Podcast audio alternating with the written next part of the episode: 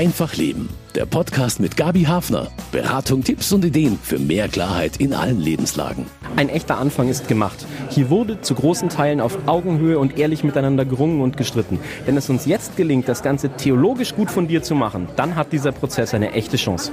Dieser Reformwille ist deutlich erkennbar, meiner Meinung nach. Ich hoffe tatsächlich, dass das nicht nur eine Veranstaltung ist von 230 äh, Synodalen, die hier sind, sondern dass tatsächlich das ganze Volk Gottes auch mitgeht auf diesem synodalen Weg. Einblicke und Eindrücke nach der ersten Synodalversammlung in Frankfurt und die Frage, wie wird der synodale Weg die Kirche verändern? Denn das Ganze ist ein Experiment, noch nie in dieser Form erprobt. Ich bin Gabi Hafner und spreche mit einer sehr engagierten Katholikin, die das Geschehen in Frankfurt aufmerksam mitverfolgt hat und mit meiner Kollegin Katharina Sichler, die als journalistische Beobachterin in Frankfurt dabei gewesen ist. Der synodale Weg, wie würde die Kirche in Deutschland verändern? Was zeichnet sich da ab nach dem ersten Treffen in Frankfurt und wie kommt das an bei interessierten Katholiken, die nicht teilnehmen? Und das sind ja die meisten. Im Studio bei mir begrüße ich eine engagierte Katholikin, die den synodalen Weg mitverfolgt, Dr. Elfriede Schießeleder. Sie ist Pastoralreferentin, stellvertretende Vorsitzende des Landeskomitees der Katholiken in Bayern, früher Mitglied im Zentralkomitee der deutschen Katholiken und viele Jahre auch die Landesvorsitzende des katholischen Deutschen Frauenbundes. Grüß Gott, Frau Dr. Schießleder, schön, dass Grüß Sie da Gott. sind. Grüß Sie Gott, Frau Hafner. Und am zweiten Gästemikrofon sitzt meine Kollegin Katharina Sichler. Sie war in Frankfurt dabei und hat berichtet. Hallo Katharina. Hallo. Im Vorfeld hieß es ja, naja, da in Frankfurt, da wird jetzt erstmal hauptsächlich über die Geschäftsordnung geredet werden, da wird noch nicht viel passieren. War es dann so? Ja, tatsächlich wurde viel und lang über die Geschäftsordnung gesprochen. Also wir hatten, glaube ich, zwischendurch auch einen Zeitverzug von vier Stunden oder so. Ich hielt das aber auch für sehr wichtig, weil sie einfach die Arbeitsgrundlage für die nächsten zwei Jahre bildet. Also ich glaube, es war auch wichtig, dass man sich die Zeit dafür genommen hat. Was haben Sie denn für einen Eindruck gewonnen, wenn man das so mitverfolgt hat? Ich bin jetzt überrascht, dass Sie das so einschätzen. Für mich als Außenstehende hat's, äh, war wirklich die Reaktion, es passiert etwas völlig Ungeahntes, also die Stellung der Frauen nochmal so zu stärken mit diesem äh, Votum, äh, es geht nichts raus, wenn nicht die Frauen auch mit Mehrheit dafür stimmen. Und das andere, dass so gestreamt, dass so offen gesprochen wird, dass alphabetisch gesessen wird, dachte ich mir, wow, das ist wirklich neu. Also schon so ein paar Hinhörer am Anfang eigentlich, so ein paar kleine Paukenschläge auf alle Fälle. Trotzdem hat man eher so das Gefühl, hm, das ist jetzt so ein Kreis, der da diskutiert, aber es dringt eigentlich nicht wirklich nach außen, was passiert. So würde ich das jetzt eigentlich nicht sagen. Man kann streamen. Also ich mache das nicht jeden Tag, aber in diesem Falle war es wirklich interessant. Also Sie haben den Livestream auch verfolgt? Ja, mhm. ja. Und ich bin überrascht, wie viel auch Berichterstattung in den allgemeinen Medien hier erfolgt. Also offensichtlich ist diese Transparenz, die hier ganz neu gepflegt wird, auch gut, äh, um in die Öffentlichkeit zu gelangen und nicht nur im kirchlichen Bereich zu bleiben. Vor allem ist das ja zum ersten Mal so, dass es komplett medienöffentlich öffentlich ist. Also es, es wird ja alles gestreamt bis auf Personaldiskussion, weil es hat einfach datenschutzrechtliche Gründe. Aber das ist wirklich was Einmaliges, dass man von vorne bis hinten immer dabei sein kann. Kann man diese Livestreams eigentlich auch jetzt noch abrufen? Nee, also das hat wirklich datenschutzrechtliche Gründe, weil es eben ein Livestream ist. Ähm, man darf es nicht abspeichern. Also beim nächsten Mal im September unbedingt. Ich habe es nämlich verpasst, muss ich zugeben. Ich habe dann noch bei der Pressekonferenz reingeschaut und dachte mir, oh ja, stimmt, ist schon vorbei. Katharina, war das eine schwierige Geburt in Frankfurt, sich so als Arbeitsversammlung auch zu finden äh, und diesen, ja, diesen Startpunkt auch irgendwie zu definieren? Es ist ja immerhin eine völlig neue Form des Prozesses und die Fragen sind drängend. Mhm. Also ich glaube, viele sind auch einfach da ein bisschen unsicher hingekommen und wussten irgendwie gar nicht, wie funktioniert das jetzt, wie läuft das ab.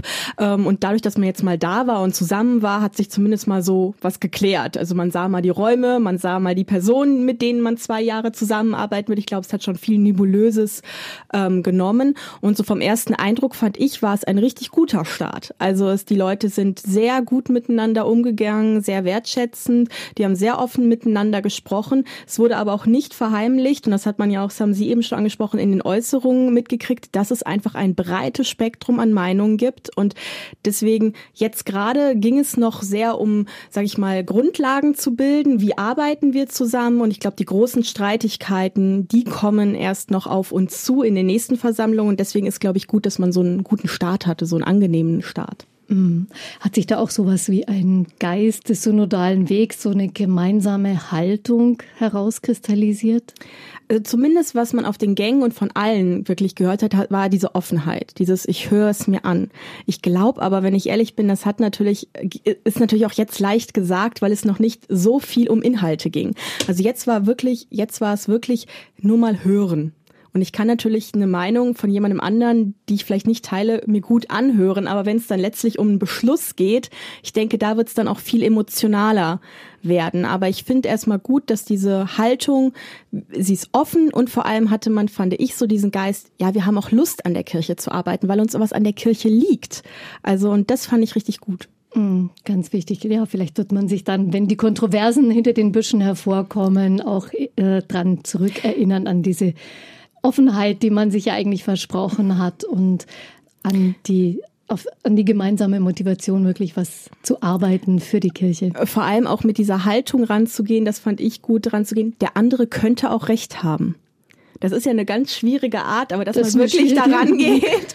Also das fand ich wirklich heraus, aber das hörte man auch so, ja, gehen wir ran, der andere könnte auch recht haben.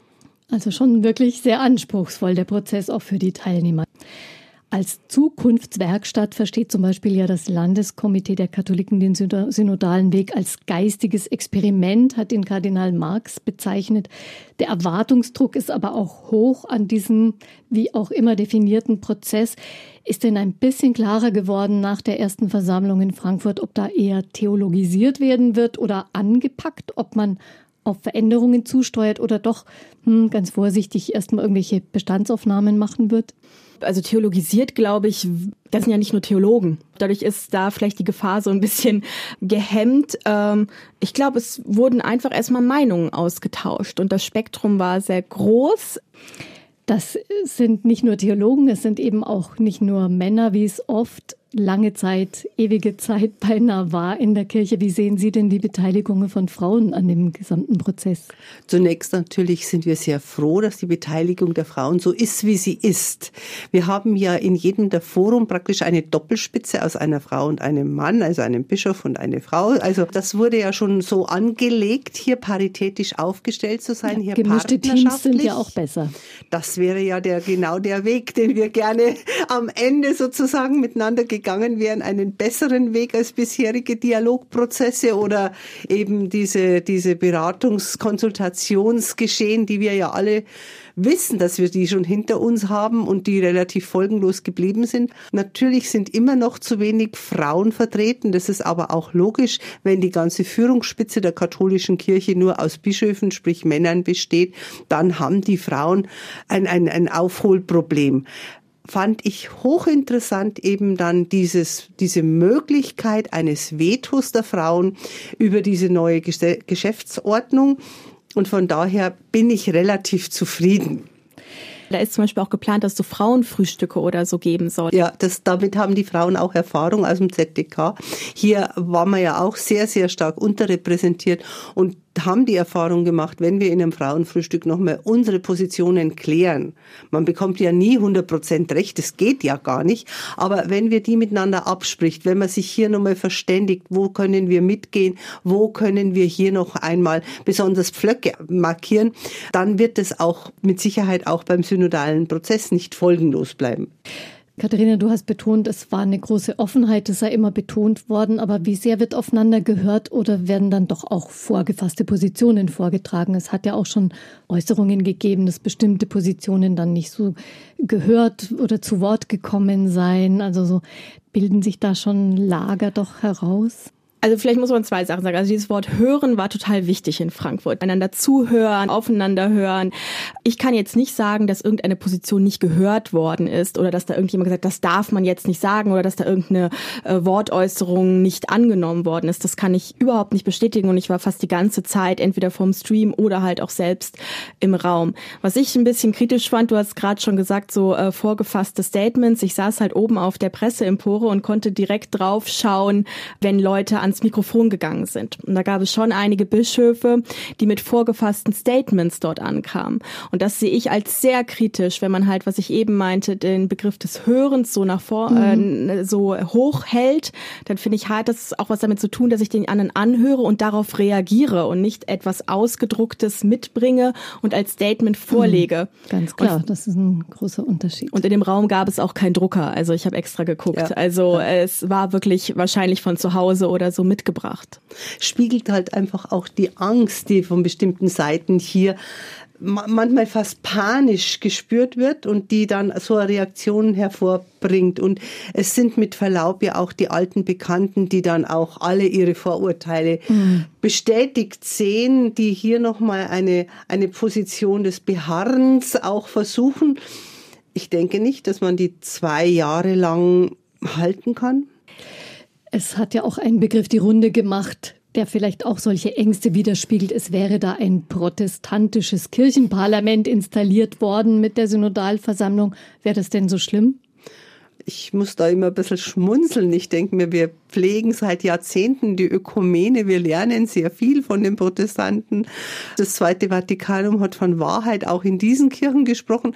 Warum sollte man nicht in dieser Weise voneinander lernen und wir als Katholiken das mal ausprobieren? Also ich könnte, ich fände das überhaupt nicht schlimm. Das wäre vielleicht eine Chance, eine Zukunftswerkstatt. Vier große Themenfelder stehen auf der Tagesordnung und davon ist eines Macht und Machtverteilung. Noch bevor weiter diskutiert werden konnte zum Thema zum Beispiel Macht und Machtverteilung, spielt das Thema Macht eine Rolle für die konkreten Beschlüsse der Synodenversammlung. Es wurde nämlich festgelegt, dass Entscheidungen mit Zweidrittelmehrheit gefällt werden. Das kennen wir aus dem Bundestag. Und dann gibt's noch eine Einschränkung, nämlich die, dass auch die Bischöfe in diesen Punkten jeweils mit einer Zweidrittelmehrheit abgestimmt haben müssen, damit etwas angenommen wird. Ein Prozess, in dem es auch um die Machtgewichtung in der Kirche geht. Und die Bischöfe haben irgendwie so ein eigenes Sonderrecht. Womit lässt sich das begründen? Ja, gute Frage. es ist in der Setzung einfach, die in Zusammenarbeit vom Zentralkomitee der Katholiken und von der DBK der Deutschen Bischofskonferenz vorgelegt worden ist, so festgehalten worden. Also die Laien haben dem auch so zugestimmt. Ähm, und somit ist das die Grundlage, mit der gearbeitet wird.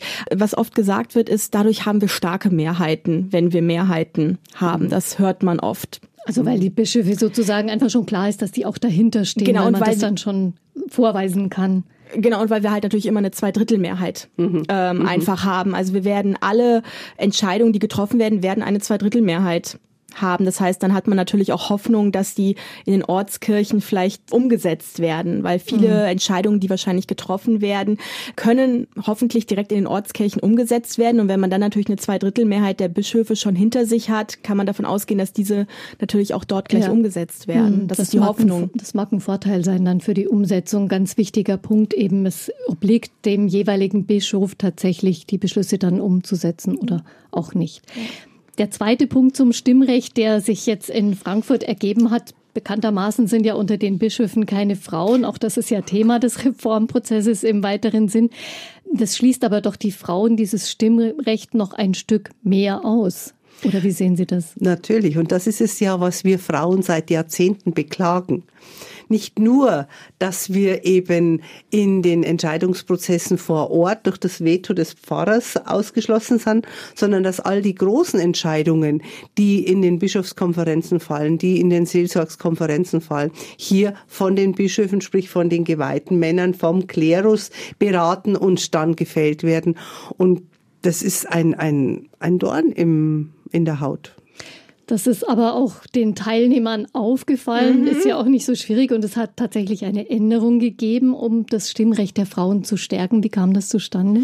Ja, ähm, ein Kollege aus dem Erzbistum München und Freising, Konstantin Bischof, der sitzt äh, in der Synodalversammlung für den Berufsverband der Pastoralreferentinnen ähm, und der hat mir auch gesagt, oder er hat es auch laut dann gesagt, es ist einfach unerträglich. Also äh, für den Berufsverband zu sehen, dass Frauen ein so oder kein gutes Stimmrecht haben.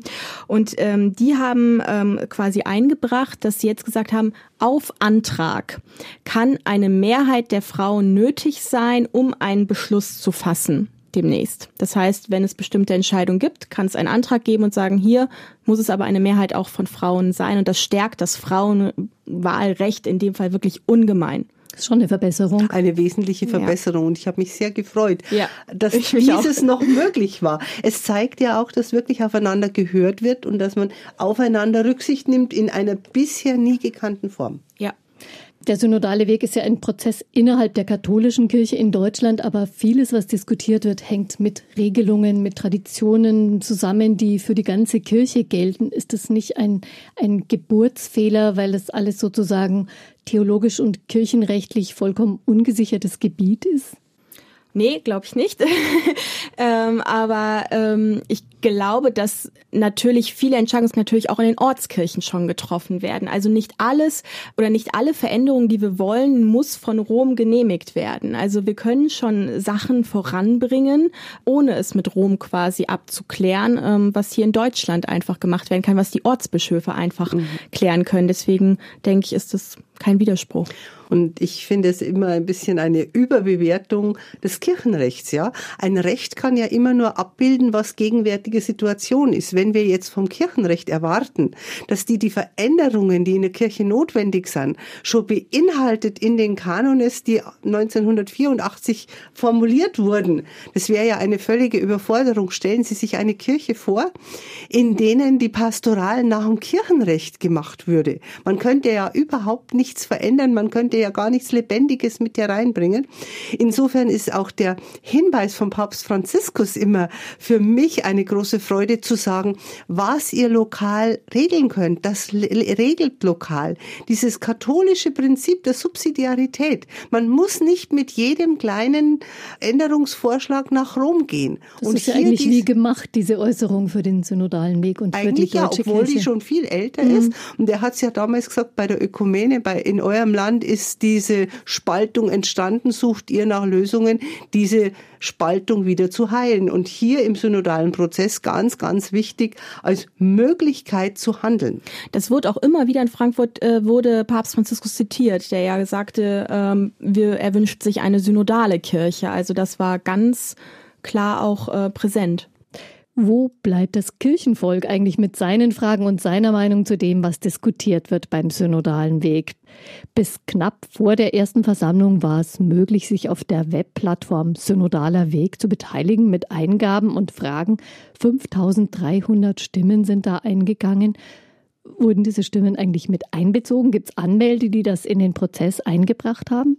Als die einzelnen Arbeitspapiere der äh, Vorbereitungsforen vorberei äh, vorgestellt wurden.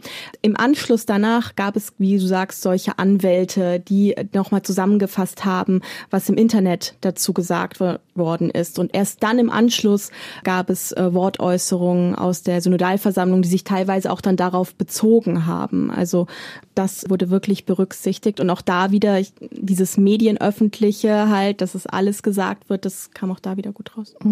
Finden Sie die Möglichkeiten ausreichend, sich als Katholiken, als Laien, als Gläubige äh, zu beteiligen oder müsste es da noch mehr geben? Wenn es so bleibt, wie es jetzt ist, denke ich, dass es ausreichend ist. Ich erwarte natürlich, dass das immer wieder, wenn man so die ersten Ergebnisse aus den Foren hat, wenn man so die nächsten Beratungen so eingespielt hat, dass es auch hier immer wieder solche Beteiligungsmöglichkeiten gibt.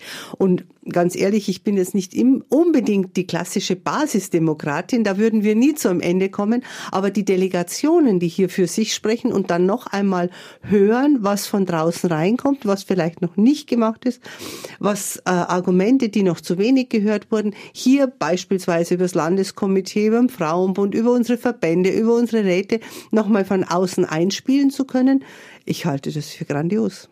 Also da wird es auch ein lebendiges Gespräch wahrscheinlich geben. Ja, ja. Und dann Zeit. gibt es auch keinen Grund mehr zu sagen, das sei wieder gelenkt oder bestimmte Stimmen würden nicht gehört. Denn hier kann man ja tatsächlich dann nachverfolgen und wenn es so transparent in der Versammlungsführung gehalten wird, äh, kann man das auch ganz leicht widerlegen. Alles kommt auf den Tisch. Aber Keine nicht Ausreden. jeder wird hundertprozentig recht bekommen.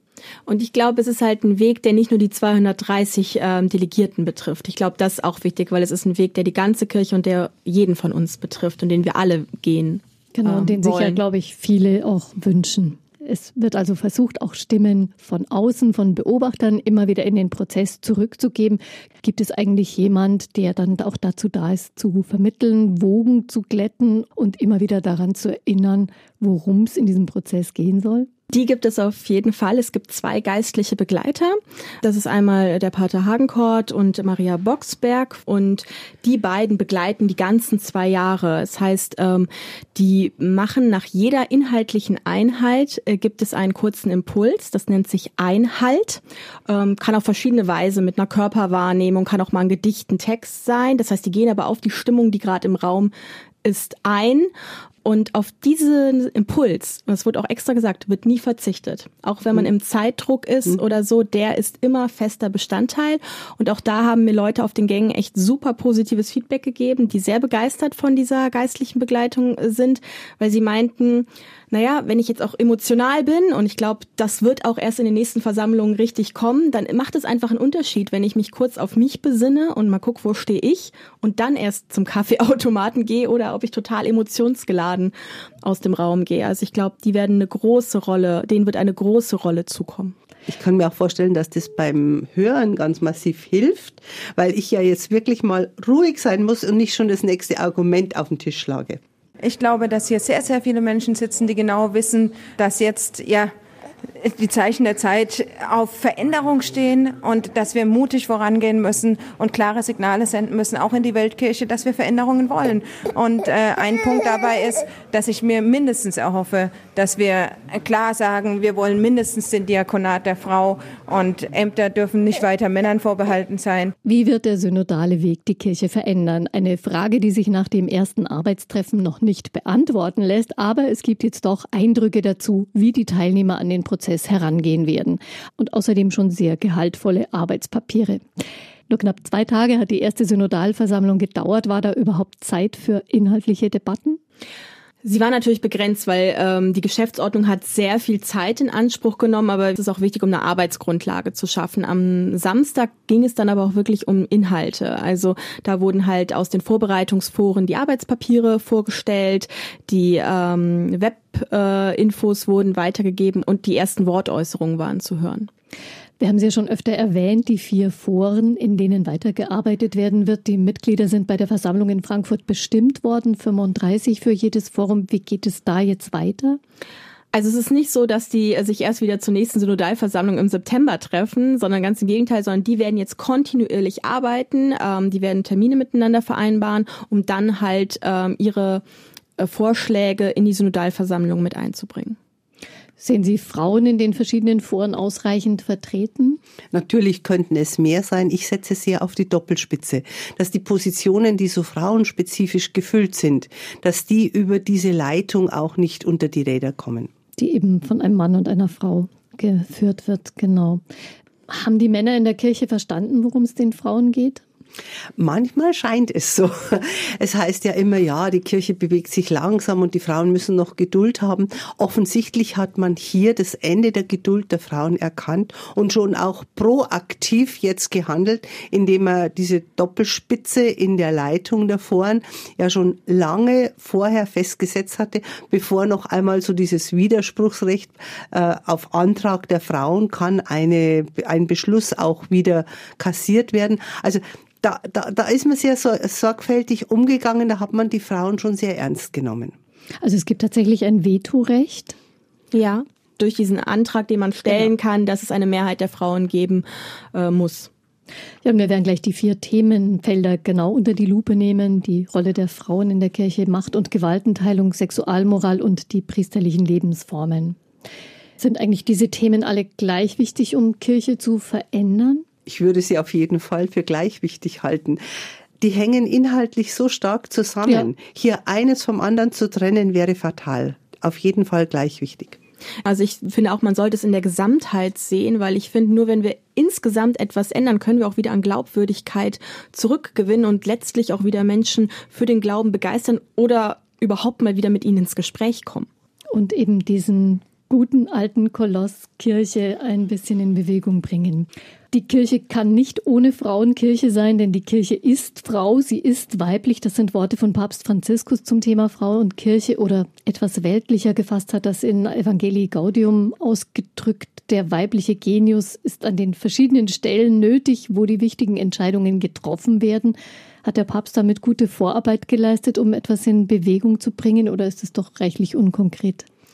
Ich habe da ein bisschen meine Probleme, wenn der Papst so über den weiblichen Genius spricht. Also wenn man praktisch die Sendung, die Charismen so stark rollenspezifisch zuspitzt diese direkte Geschlechterübertragung, glaube ich, behindert uns manchmal. Aber natürlich, wenn der Papst sagt, es braucht den weiblichen Genius, werden wir das als Frauen immer zitieren, wenn es darum geht, was wollt ihr denn dazu einbringen oder das ist nicht eure Sache oder äh, muss das jetzt schon wieder von euch kommen? Ja, es muss von uns kommen. Und nur wenn wir beide Seiten hören, ist diese partnerschaftliche Kirche möglich. Und nur wenn wir partnerschaftlich zusammen arbeiten, sind wir auch ein Modell für die Gesellschaftsordnung. Ursprünglich wollte das Zentralkomitee der deutschen Katholiken ja ein Forum zum Thema Zugang der Frauen zu Weiheämtern einrichten beim synodalen Weg. Jetzt heißt es Frauen in Dienst und Ämtern der Kirche.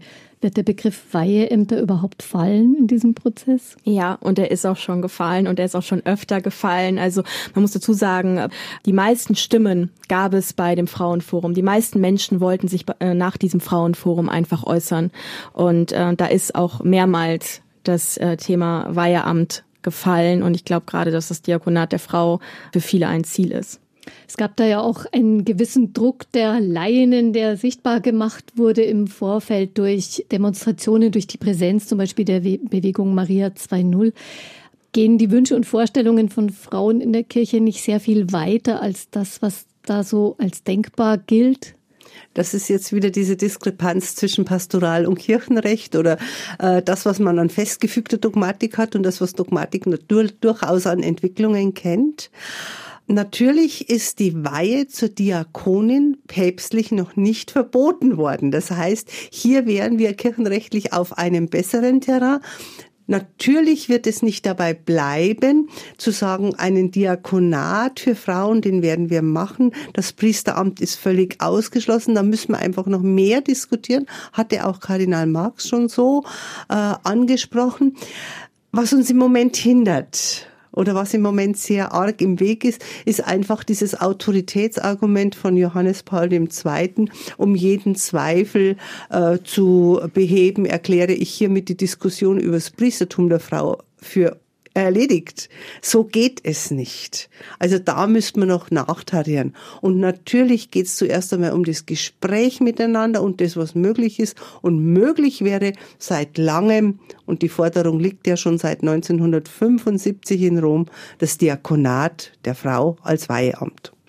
Also da wird vielleicht, da werden erste Schritte passieren beim synodalen Weg, aber möglicherweise wird dieser Punkt nicht mit einem Haken versehen sein, sondern da wird man weiter dran arbeiten, weiter diskutieren, weiter den Finger da drauf legen müssen. Weil den Finger in die Wunde legen müssen. also, es, ist, es ist einfach eine Sache, die man wirklich wahrscheinlich echt in Rom entscheiden äh, muss. Das hat ja der Papst eigentlich ja. versprochen. Er hat ja diese Kommission schon zwei Jahre arbeiten lassen. Es ist immer noch nichts entschieden. Aber auch hier könnte man der Pastoralwillen, der äh, Erfordernissen der Gemeinde willen ja auch subsidiäre Beauftragungen aussprechen. Wir wissen, in der Diözese Basel werden die Pastoralreferenten, Gemeindereferenten für ihre Gemeinde zum Beispiel mit der Taufe beauftragt. Also man müsste ja nicht gleich von 0 auf 80 oder auf 100, man könnte ja auch solche subsidiäre Möglichkeiten nutzen, ohne gleich nach weltkirchlich Weihe, Weiheamt, Priestertum, Bischofsamt und was es sonst noch alles gibt, hier zu fordern und zu schreien. Und ich finde, mir ist halt ganz wichtig, dass man nicht mit einer Schere im Kopf rangeht und nicht sagt, ah, das können wir jetzt gar nicht schaffen, daran können wir hier in Deutschland nichts ändern, sondern dass wir wirklich mit dem Optimum reingehen halt. Weil wenn wir von vornherein sagen, okay, das können wir jetzt nicht entscheiden, da können wir jetzt nichts machen, dann ist der Prozess schon verloren. Also in Frankfurt weiter debattieren und arbeiten und zugleich nach Rom das immer wieder tragen, auch diese Fragen. Zumal diese Fragen ja nicht typisch deutsch sind, sondern die haben wir weltweit. Genau. Die Frage nach der Macht und dem Teilen von Macht ist ein wichtiges Thema beim synodalen Prozess. Zu diesem Thema, zu diesem Forum Macht und Gewaltenteilung finden sich im Arbeitspapier, also in dem Grundlagenpapier des Forums, ganz schön deutliche Worte. Da heißt es, es hat sich eine Spiritualität des Gehorsams und eine Praxis des Amtes entwickelt, die diese Macht einseitig an die Weihe bindet. Warum ist Macht so ein wichtiger Punkt, wenn es um einen Erneuerungsprozess geht? Ohne Macht kann ich keine Veränderung anleiten, ja. Und wenn die Macht an die Weihe gebunden ist und äh, diese sozusagen sich immer wieder selber reproduziert, dann wird sich auch an der ganzen Kirche nichts verändern. Und deshalb ist die Machtfrage die zentrale Frage. Im Übrigen dazu äh, Mannheimer Studie, also diese Missbrauchsstudie, genau diese Form der Macht, diese, diese Verbindung, diese männerbündische Gesellschaft, äh, war es ja auch, die diesen Missbrauch in allen nur denklichen Formen ermöglicht und so lange gedeckt hat. Das ist sicher ein Grund, warum dieses Thema jetzt überhaupt so klar auf der Tagesordnung steht. Mhm. Also die MAG-Studie hat natürlich gewisse Themen hervorgeholt, die einfach jetzt auch äh, Auslöser für diesen synodalen Weg waren, war aber nicht der einzige Impulsgeber, muss man sagen. Also ich meine, wir hatten in Deutschland gerade nach der Würzburger Synode, wo viel Frustration war, einen absoluten Reformstau. Also wo und viele schon erwartet. Das Problem, das Problem, das wir haben, ist ja, dass eben die Macht nicht genutzt wird, etwas zu entscheiden, sondern immer genutzt wird, etwas aufzuheben, etwas auf die lange Bank zu schieben, etwas auszusitzen. Und das, denke ich, wird jetzt schwerer werden, wenn wir konkret ein Forum dazu haben, wo es eben hier um die Macht und diese Bindung an die Weihe geht. Besteht da nicht die Gefahr, dass Priester und Bischöfe da so in eine Verteidigungsposition hereingeraten und sich Fronten bilden, doch wieder so zwischen Klerikern und Laien? Ich glaube, in die Verteidigungsposition können sie natürlich schon raten, aber ich finde es auch immer die Frage, ob ich mir den Schuh anziehe oder nicht.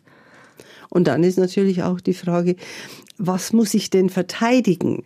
Muss ich verteidigen, dass der Heilige Geist auch in unserer Zeit möglicherweise noch irgendwelche Strömungen hervorruft? Ist es nicht auch ein Schisma mit den Füßen, das mir im Moment provoziert?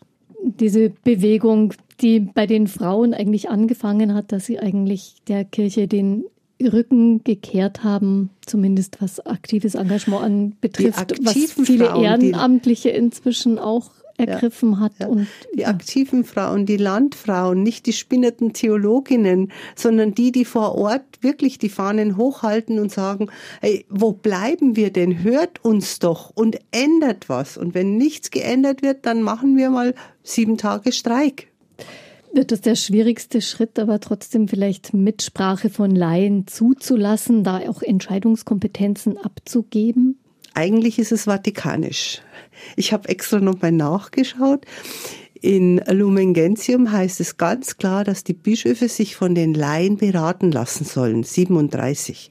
Und dann bin ich hergegangen und habe mir gedacht, wie ist denn das, wenn man das auf Frauen hin übersetzt? Die Bischöfe sollen sich von den Frauen beraten lassen. Ist eigentlich genauso im Vatikanum II abgestimmt worden. Es ist nicht wirklich revolutionär. Es ist nur Ausdruck dessen, worauf man sich schon einmal geeinigt hatte. Das dritte heiße Eisen wird angepackt in einem Forum zur Sexualmoral. Frau Dr. Schieseleder, Sie sind ja auch als Lehrerin tätig. Wieder ist die Sexualmoral der Kirche ein Thema, das Ihre Schüler irgendwie in ungläubiges Staunen versetzt oder beschäftigen sich die gar nicht mehr damit, weil das schon so weit weg ist? Eigentlich beschäftigen sie sich damit gar nicht mehr. Das ist durch.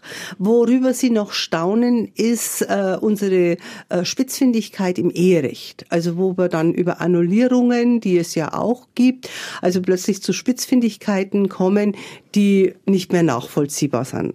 Aber Sexualmoral vorehelich, das ist vom Tisch. Da gibt's ja auch eine Studie vom BDKJ, ähm, der besagt, dass neun von zehn Jugendlichen äh, die katholische Sexualmoral überhaupt nicht interessiert. Also da denken die überhaupt nicht äh, drüber nach.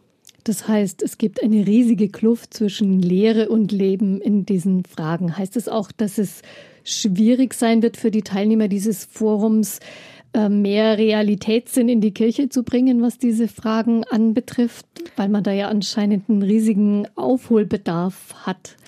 Ich glaube, dass es vor allem auch innerhalb des Forums schwer wird, sich zu einigen auf eine Position. Also das haben die schon bei der Vorstellung des Arbeitspapiers deutlich gemacht, dass es da sehr verschiedene Ansichten gibt, äh, wie die Sexualmoral ähm, gesehen oder gelebt werden soll.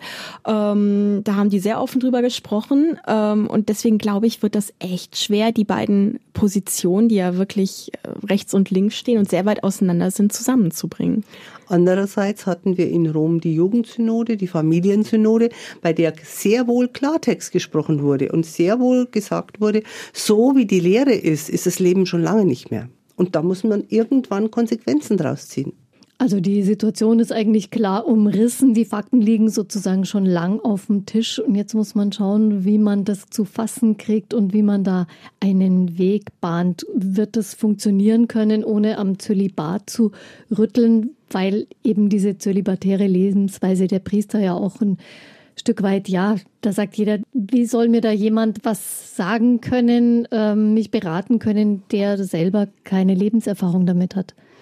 Also ich denke, das Zölibat ist ja schon von vielen Seiten, nicht nur von der Sexualmoral her, in Frage gestellt.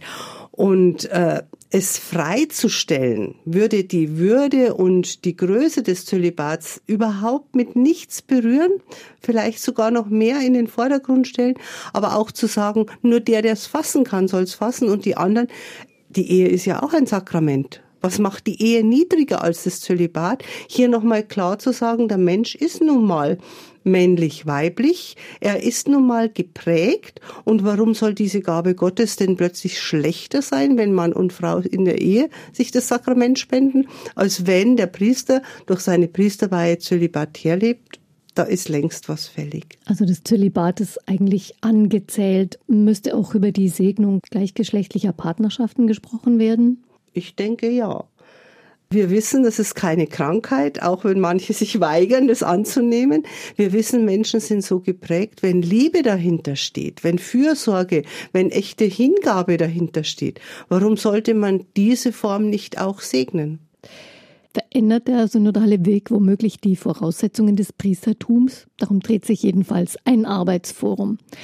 Dass es nicht leicht ist, heute als Priester zu leben, braucht keine langen Erklärungen, Stichwort Priestermangel, vereinsamte Pfarrhäuser, Stichwort Vertrauensverlust durch die Missbrauchsfälle. Wie wird denn an die Frage bei dem Forum herangegangen werden? Wird man vor allem theologisch diskutieren? Das zeichnet sich im Arbeitspapier ab, dass man da sehr viel auf die Mission, auf Charismen eingehen wird. Oder wird man sich auch den Alltag der Priester anschauen? Mhm. Also ich habe den Eindruck in Frankfurt gehabt, dass es mehr um den Alltag der Priester geht. Das hat sich so ein bisschen äh, ein mhm. Unterschied äh, mhm. ist zum Arbeitspapier, was drin steht.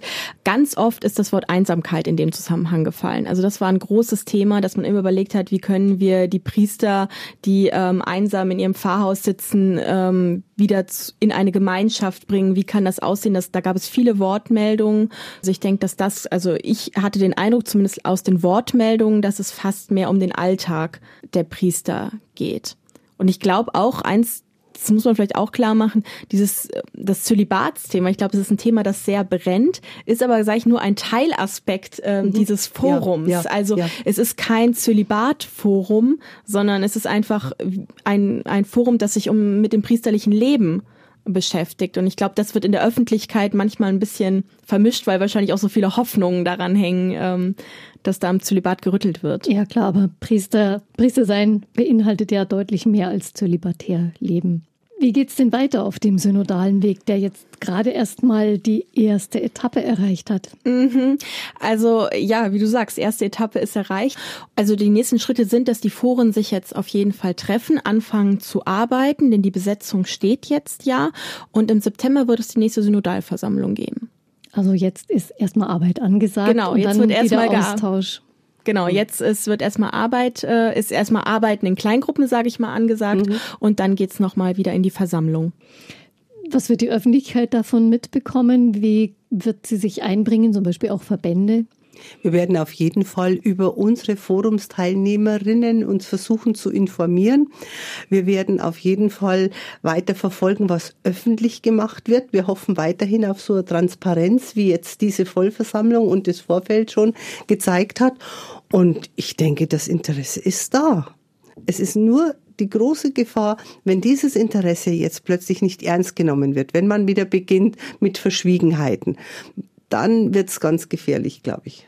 Und es gab auch am Ende einen ganz klaren Aufruf, das passt dazu, dass man auch weiterhin darüber redet, dass auch, dass das jetzt nicht so ein Teil ist, was nur in der Synodalversammlung besprochen wird, dass man auch mit Freunden sprechen soll, dass man auch mit der Öffentlichkeit sprechen soll, damit diese Themen einfach immer weiter getragen ähm, werden. Also es, es, ich glaube, es darf sich nicht nur auf die Synodalversammlung jetzt mhm. immer beziehen, mhm. sondern es ist wirklich ein, wirklich ein Weg und wirklich jetzt, da muss jetzt dran gearbeitet werden. Und auf den schauen wir im Münchner Kirchenradio natürlich auch weiterhin, ganz besonders auch du, Katharina. Ja. Wir schließen ganz gut katholisch mit Wünschen und Hoffnungen. Was, was hoffen Sie, was wird sich in den zwei Jahren entwickeln, auf den Weg kommen? Ich hoffe, dass das Vertrauen zueinander wächst, dass die Bischöfe, die jetzt noch dieses große, diese große Sorge haben, dass die merken, hey Leute, das sind alles Getaufte und Gefirmte, denen die Kirche am Herzen liegt, auch wenn sie nur Laien genannt werden im Kirchenrecht. Das ist es, was ich sehr hoffe was ich Ihnen wünsche, den Mut, wirklich auf die Realität der Lebenswelt der Menschen zu schauen. Schaut, wie Menschen leben. Und manchmal kann man drüber lachen, manchmal auch über sich selber. Vergesst nie zu lachen. Denn das nimmt ganz viel raus. Ich bin ja vielleicht doch nicht so wichtig. Es sind ja noch 229 andere Synodenteilnehmer da. Das hoffen wir doch sehr. Wenn du jetzt aufgefordert würdest, eine Mail an die Teilnehmer zu schreiben, was würdest du ihnen ans Herz legen? Du hast es natürlich nicht nötig, weil du mit ihnen sprechen mhm. konntest. Ja. Ähm, ich würde ihnen ans Herz legen, seid mutig, denkt die Kirche neu und traut euch auch außerhalb der Schubladen zu denken und vor allem es auch auszusprechen. Das würde ich mir wünschen. Vielen Dank für das Gespräch. Das hat Aber Freude gemacht. Gerne, Frau Hafner. Ich danke dir. Über den Fortgang des synodalen Wegs werden wir natürlich weiter berichten. Sie finden aber auch viele Papiere und Informationen auf synodalerweg.de. Alle Dokumente, Reden und Beiträge werden da zur Verfügung gestellt und vor der zweiten Versammlung im September startet dann auch wieder eine neue Runde der Online-Beteiligung. Eine Chance zum Mitreden, die man nutzen könnte. Am Mikrofon verabschiedet sich Gabi Hafner. Einfach leben ein Podcast vom katholischen Medienhaus St. Michaelsbund, produziert vom Münchner Kirchenradio.